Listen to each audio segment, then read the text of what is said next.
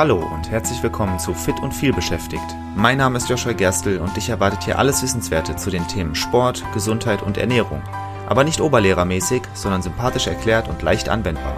Damit du deine gesundheitlichen Ziele erreichst, egal wie voll dein Arbeitsalltag ist. Und jetzt viel Spaß! Ich predige regelmäßig darüber, dass Sitzen sehr ungesund ist. Zuletzt sehr ausführlich in einer Folge, wo ich wirklich konkret über die Folgen von zu viel Sitzen spreche, verlinke ich dir gerne in den Show Notes. hör mal rein. Jetzt weiß ich aber natürlich auch, dass es quasi unmöglich ist, Sitzen immer komplett zu vermeiden. Du wirst mal zur Arbeit fahren, du wirst auf der Arbeit nicht immer sitzen können, vielleicht auch zu Hause. Du hast auch Freizeit, wo du wahrscheinlich sitzt, ob es jetzt im Kino ist oder zu Hause auf dem Sofa, am Essenstisch, whatever. Das alles ist okay. Auch ich sitze immer wieder über den Tag verteilt und ehrlich gesagt wahrscheinlich auch immer noch zu viel, auch wenn ich es regelmäßig predige und auch wenn ich versuche, viel zu stehen. Jetzt gerade in diesem Moment stehe ich, da bin ich auch stolz drauf, aber trotzdem, ich stehe auch nicht den ganzen Tag und das ist okay. Es kann also sein, dass du Sitzen nicht komplett vermeiden kannst. Was ist jetzt in so einer Situation, in der du halt sitzen musst? Nun, es gibt drei Regeln, die du befolgen solltest, damit das Sitzen möglichst wenig negative Auswirkungen hat. Nochmal ganz kurz zusammengefasst, was die negativen Auswirkungen von zu viel Sitzen sind.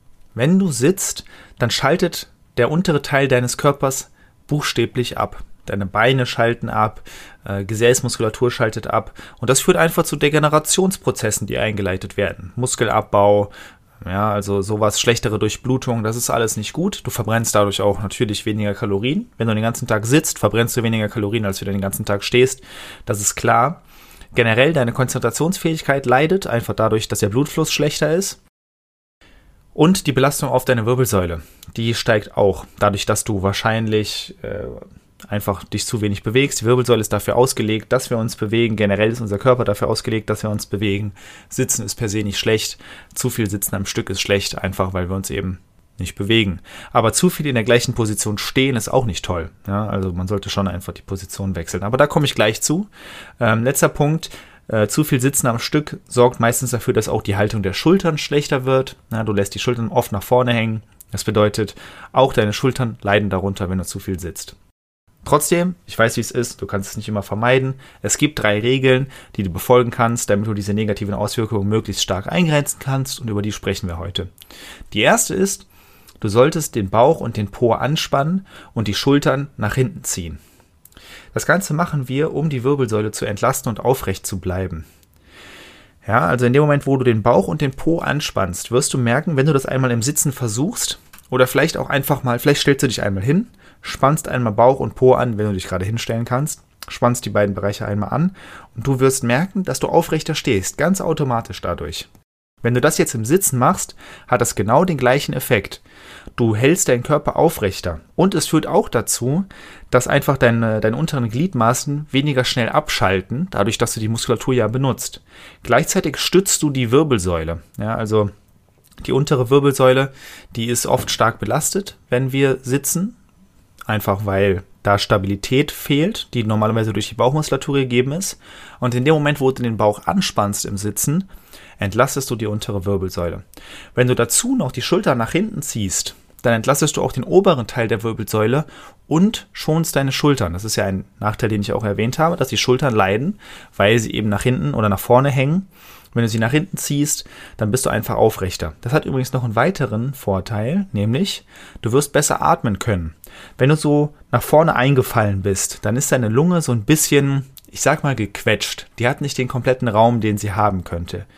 Das führt dazu, dass du nicht ein komplettes Lungenvolumen nutzen kannst. Das wiederum führt dazu, dass du tendenziell eher kürzer und schneller atmest. Und das führt dazu, dass dein Körper Stresshormone ausschüttet.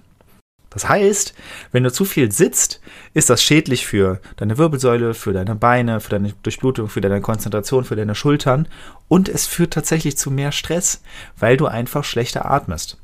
Das lässt sich aber eben ganz leicht beheben, dadurch, dass du aufrecht sitzt, Bauch und Po anspannst und die Schultern nach hinten ziehst, dann hat deine Lunge den, den Platz, komplett frei zu atmen, ihr komplettes Lungenvolumen zu nutzen. Du kannst langsame, tiefe Atemzüge machen und dann schüttet dein Körper automatisch weniger Stresshormone aus.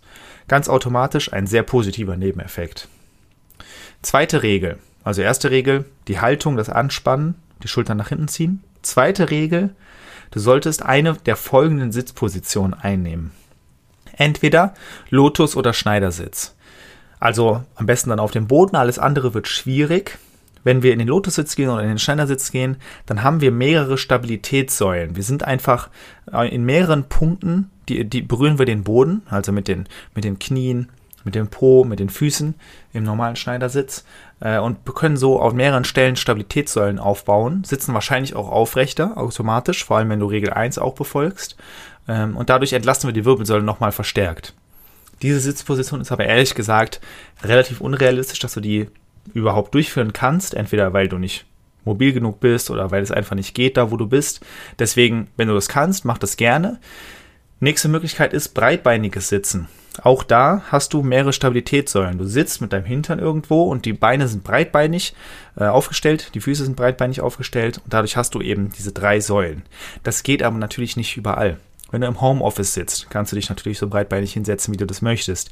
Wenn du in der Bahn bist, vielleicht gerade wenn du ein Mann bist, dann solltest du dich nicht möglichst breitbeinig hinsetzen. Das ist erstens einfach kein tolles Bild, wenn du das machst. Und du nimmst Leuten auch Sitzplatz weg. Auch das ist einfach nicht schön.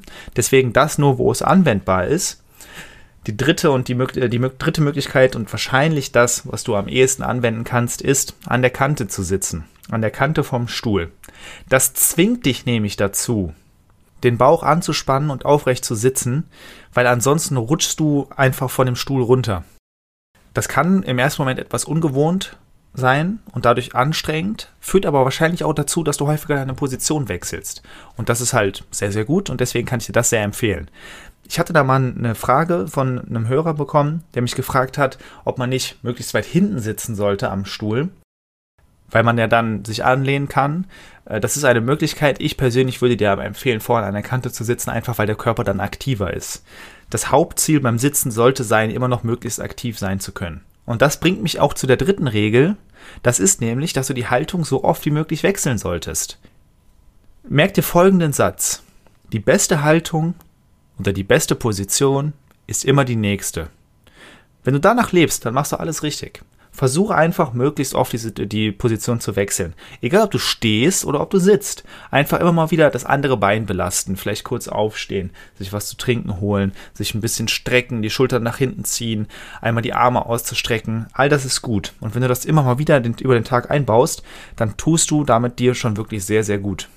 Alleine das. Das heißt, die drei Regeln sind Bauch und Po anspannen, Schultern nach hinten ziehen, dann entweder im Schneidersitz, breitbeinig oder an der Kante sitzen und die Haltung so oft wie möglich wechseln.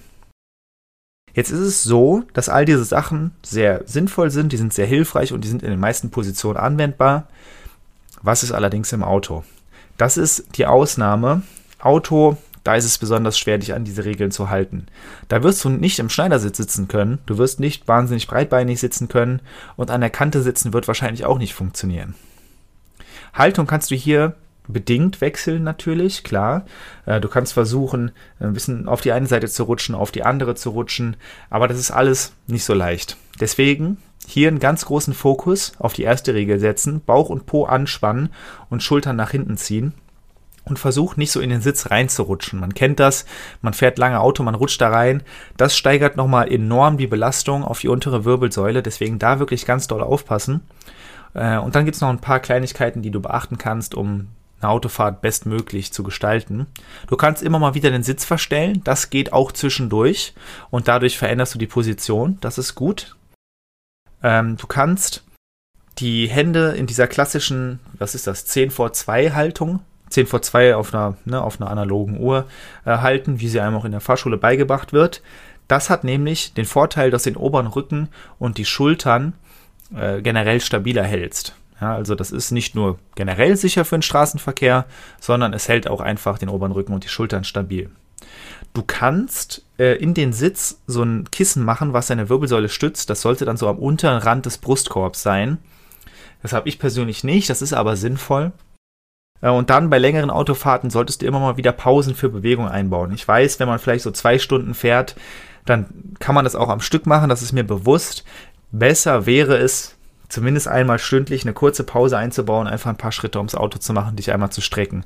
Wenn es dir wirklich darum geht, deine Wirbelsäule zu schonen, dann solltest du das tun. Und sehr wichtig, nach einer langen Autofahrt solltest du dich mobilisieren. Generell Mobilisierungsarbeit, Beweglichkeitsarbeit ist sehr wichtig. Vor allem, wenn man viel sitzt.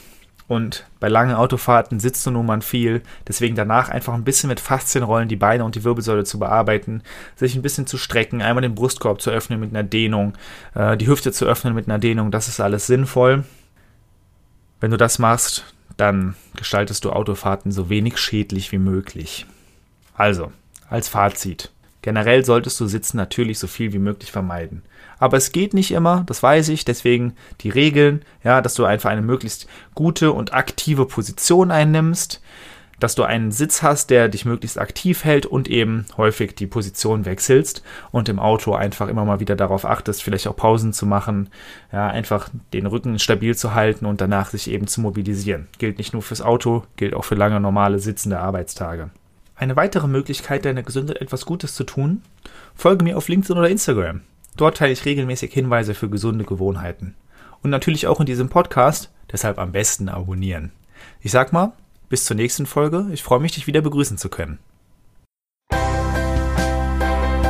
Vielen Dank, dass du auch in dieser Folge wieder mit dabei warst. Ich hoffe, du konntest etwas für dich mitnehmen und hattest sogar Spaß dabei. Weitere Infos zum Podcast und mir findest du auf meiner Webseite joshua-gerstel.de. Und wenn du noch tiefer in das Thema einsteigen und mit mir gemeinsam deinen ganz individuellen Weg ausarbeiten möchtest, dann lass uns doch einfach mal dazu quatschen. Und zwar im Rahmen eines persönlichen Kennenlerntermins. Den Link dazu findest du direkt auf meiner Webseite und zusätzlich in den Shownotes zu dieser Episode. Ich freue mich auf dich und bis zur nächsten Folge. Dein Joshua.